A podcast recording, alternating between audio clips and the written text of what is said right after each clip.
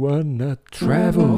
¿Quieres conocer? Por supuesto. Beaucoup de culture, comprenez. It's the right place. No estás perdido, hermano. Porque esse é o podcast do Guia do Nativo. Olá, você que me ouve. Seja muito bem-vindo a mais um podcast do Guia do Nativo.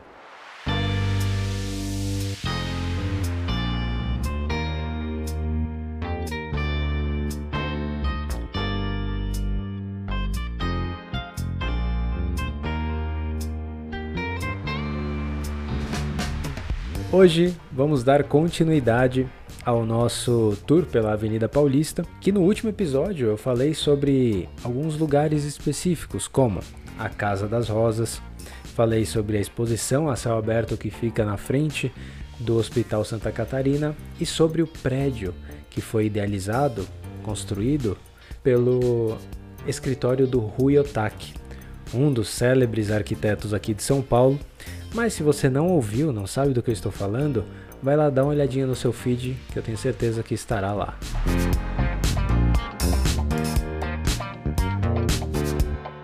Hoje vamos partir para outra parte da história, onde eu faço revelações sobre o MASP e outros lugares também da Avenida Paulista. Vamos falar um pouco mais de história também. Se você é novo por aqui, saiba que eu tenho um canal lá no YouTube e também tenho uma página no Instagram. A melhor maneira de você entrar em contato comigo é pelo Telegram. Basta em todas essas plataformas buscar por Guia do Nativo. Ou você pode também dar uma olhadinha na descrição do podcast ou do vídeo que você está vendo agora pelo YouTube, onde eu deixo o vídeo 100% sem edições aqui. Vou começar falando de um lugar que, ao desenrolar da história, você vai descobrindo onde fica e aí você deixa aí nos comentários ou manda para mim por mensagem qual foi o momento que você pensou: ah, é o tal lugar.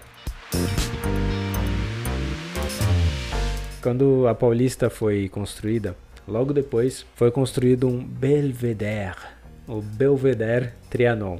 Belvedere significa em francês mirante. É só isso. Só foi criado com esse nome porque naquela época o francês estava muito em voga, muito na moda. Se fosse hoje, por exemplo, seria Trianon Sightseeing ou Trianon, Trianon Rooftop.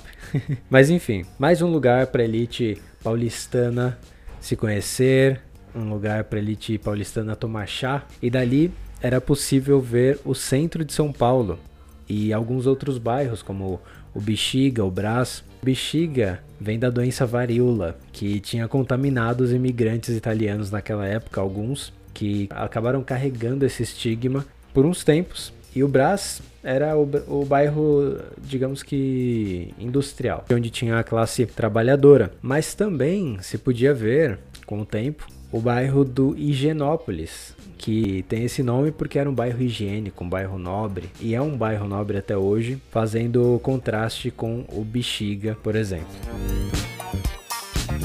Depois de Belvedere, no mesmo espaço aconteceria a primeira Bienal nos anos 50, que era temporária, porque depois esse incrível espaço onde foi ocupado um dos lugares importantes para a sociedade mais rica de São Paulo se conhecer, viraria um banheiro público.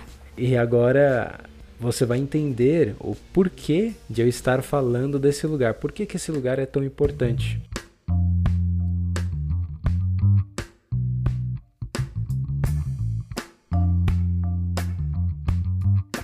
Esse lugar é importante porque antes dele virar um banheiro público, ou melhor, evitando que ele virasse um banheiro público, Lina Bobardi, e quem já conhece esse nome já matou a charada, já sabe do que eu tô falando.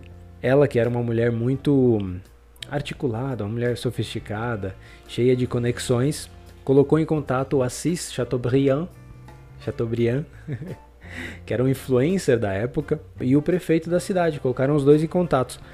Chateaubriand, por quê? Chateaubriand tinha uma exposição de artes muito ampla que ele queria expor e o prefeito da época tinha, né, os seus as suas vontades também. Imagino que a reeleição, o prefeito acabou cedendo o terreno com a, a condição de manter a vista do que era o antigo Belvedere, porque o, o Liminha ele tinha cedido o governo o, o terreno para o governo e falou: olha, eu vou ceder isso aqui, mas eu quero essa bela, essa bela vista ainda intacta, que criou então o vão livre de 74 metros com o museu em cima, Museu de Artes de São Paulo, que é o tão famoso MASP.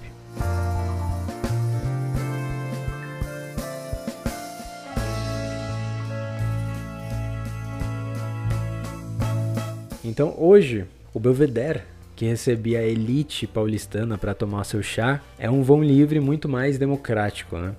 O MASP, é, o coração da Paulista, é para onde a gente se sente atraído quando entra nessa, nessa avenida. Eu imagino que quando a gente passeia, não sei se é só comigo, né, claro, mas quando a gente passeia, quando eu passeio na, na avenida, eu parece que eu estou de alguma maneira indo, sendo atraído para o MASP. Ele é o epicentro emocional da cidade, talvez até do país. É onde a gente sente uma energia muito forte.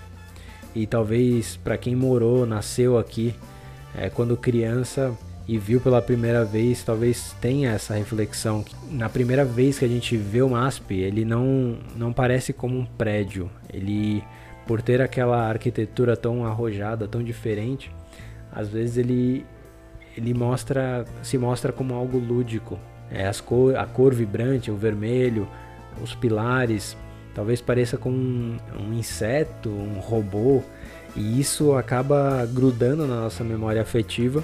E talvez por isso que eu entre na Paulista e tenha a impressão que eu esteja indo direto pro MASP. E geralmente é onde eu acabo mesmo. Não que eu fique lá no MASP, mas eu sempre passo pelo MASP. É algo natural.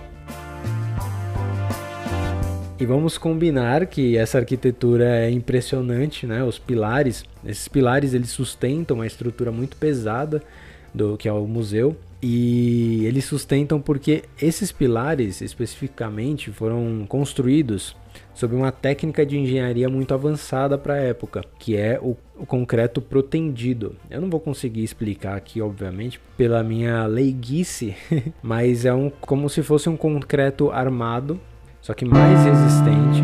E naquela época o MASP, esse vão livre foi o maior vão livre do mundo por muitos anos. E isso a gente tem aqui no nosso terreno, nosso terreno paulista e nem aproveita tanto, né?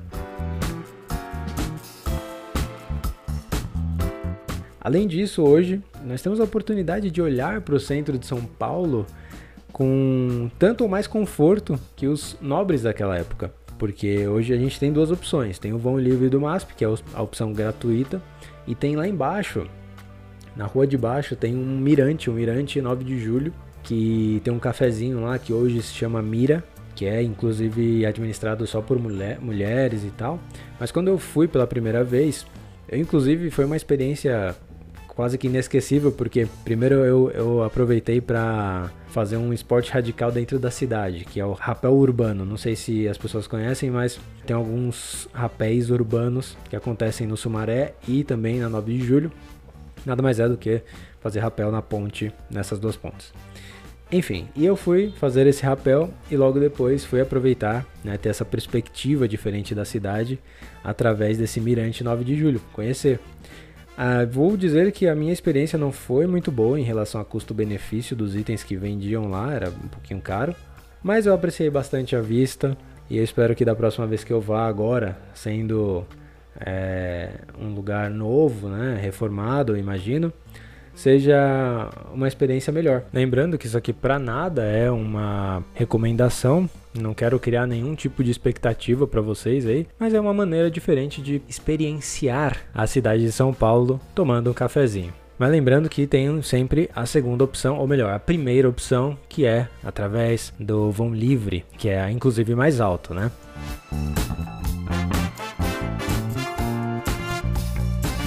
Praticamente atravessando a rua, estaremos no Parque Mário Covas. Você conhece esse parque?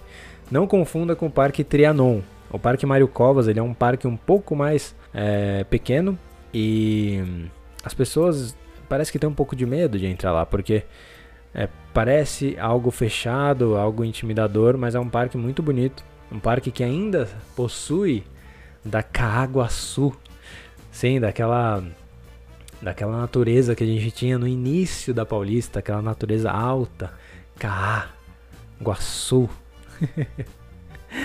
e a gente pode visitar hoje ainda. A gente tem esse privilégio de conhecer as árvores que estavam naquela época. Olha, olha isso. Esse parque ele tinha uma casa. Essa casa era de um francês que se chamava René Thiolier que era um escritor, e o pai do René fundou uma das primeiras livrarias aqui de São Paulo, que foi a livraria Garru, e essa casa foi alugada, essa casa do René foi alugada para uma família que estava vindo para São Paulo. A mãe dessa família estava grávida já do quarto filho, então era uma família bem grande. E esse quarto filho ninguém mais era do que Burle Marx. Sim, aquele célebre arquiteto brasileiro que eu mencionei no último episódio, quando falei do mosaico que tem atrás da Fiesp. Com o tempo, essa casa se tornou um point de encontros das personalidades de São Paulo, né? Da Anitta Malfatti, de Mário de Andrade, escritor, e bem, de outras personalidades importantes da época.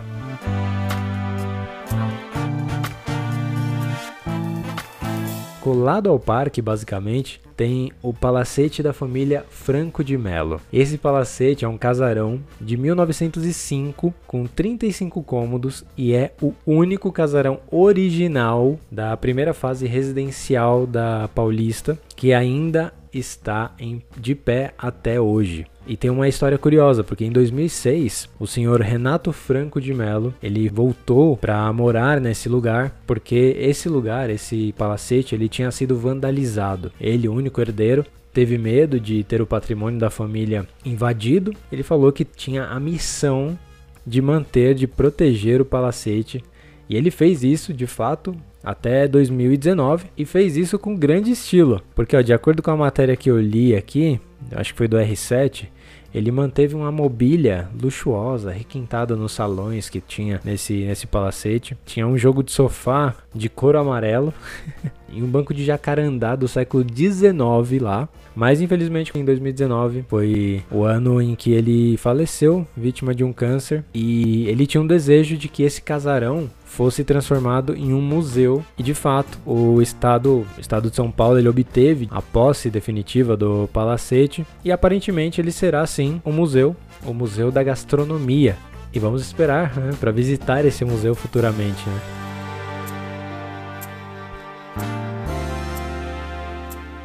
Pessoal, esse daqui foi o penúltimo episódio dessa temporada, dessa série sobre a Avenida Paulista. Eu espero que esteja sendo bastante informativo para você que gosta de turismo, para você que gosta de cultura, de histórias. E obrigado a você que está ouvindo por me acompanhar até aqui e espero que você tenha uma excelente semana. Tchau, tchau.